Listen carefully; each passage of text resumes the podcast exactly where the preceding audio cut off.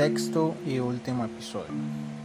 Para culminar con este podcast informativo, en este último episodio observaremos quiénes intervienen y cuándo se aplican los income terms y los seguros. En un transporte internacional pueden ocurrir múltiples contingencias que pueden dañar las mercancías y producir importantes pérdidas. En la mayoría de income terms no existen obligaciones de contratar ninguna cobertura sobre la mercancía. Únicamente en los income SIF para transporte marítimo o vías navegables únicamente y el SIP para transportes multimodal. Se establece la necesidad de contratar por parte del comprador un seguro para la mercancía desde que ésta es puesta en manos del transportista hasta que llega al lugar del destino convenido. Con este tipo de contratación, el momento en el que se transfiere el riesgo sobre las mercancías es anterior a la recepción de la misma por el comprador. En concreto, para condiciones del CIF se traspasa el riesgo en cuanto la mercancía sobrepasa los bordes del buque durante su estiva. Para condiciones del CIP se traspasa el riesgo en la recepción de la mercancía por la compañía transportista. Por este motivo, es frecuente que los compradores, con la intención de reducir gastos, contraten coberturas básicas que en muchos casos no llegarán a cubrir una serie de contingencias o incluso el valor total de la mercancía.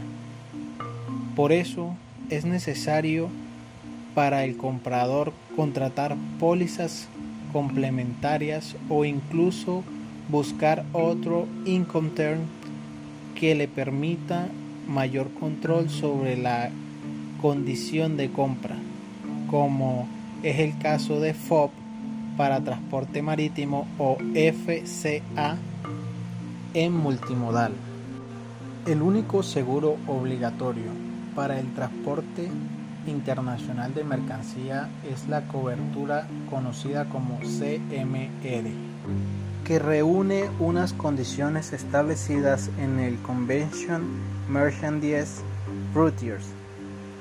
Este tipo de cobertura es obligatoria para transportista y establece una cantidad fija de 9,5 euros por kilo de mercancía dañada o pérdida.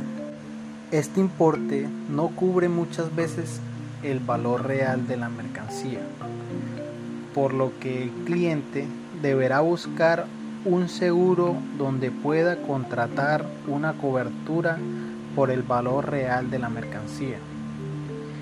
Existen en el mercado una gran variedad de pólizas de seguro para mercancías. Las compañías aseguradoras pueden variar las condiciones de la póliza según el tipo de transporte, la mercancía e incluso el país de destino. En general, encontramos este tipo de pólizas. La primera, eventual o sencilla, que es la que cubre un viaje en condiciones concretas. Segundo, pólizas flotantes asegura a priori la carga según el tipo de mercancía. El asegurado debe avisar con antelación de cada transporte y la aseguradora da cobertura automáticamente a la mercancía si encaja a las condiciones contratadas. Tercera, regularizable asegura todos los envíos con una prima mínima, revisable anualmente en función del volumen contratado. Generalmente se utiliza por empresas con gran volumen. Cuarta, póliza de abandono. Cubre los viajes para un determinado vehículo, independientemente del número de viajes y sin necesidad de notificarlo con anterioridad. En cuanto a las coberturas más comunes que figuran en las pólizas, podemos encontrar estas coberturas básicas. Accidentes, vuelcos, hundimientos o descarrilamientos, avería, varada, colisión, pérdida, robo, etc.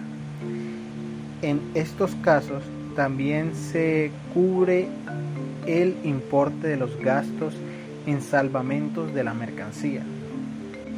Elegir un buen seguro está directamente relacionado con el tipo de transporte, con la mercancía y con el riesgo soportado en la compraventa. Este último está regulado en los términos income terms utilizados en el comercio internacional y por este motivo es importante conocer las ampliaciones de los mismos respecto a las operaciones de compraventa.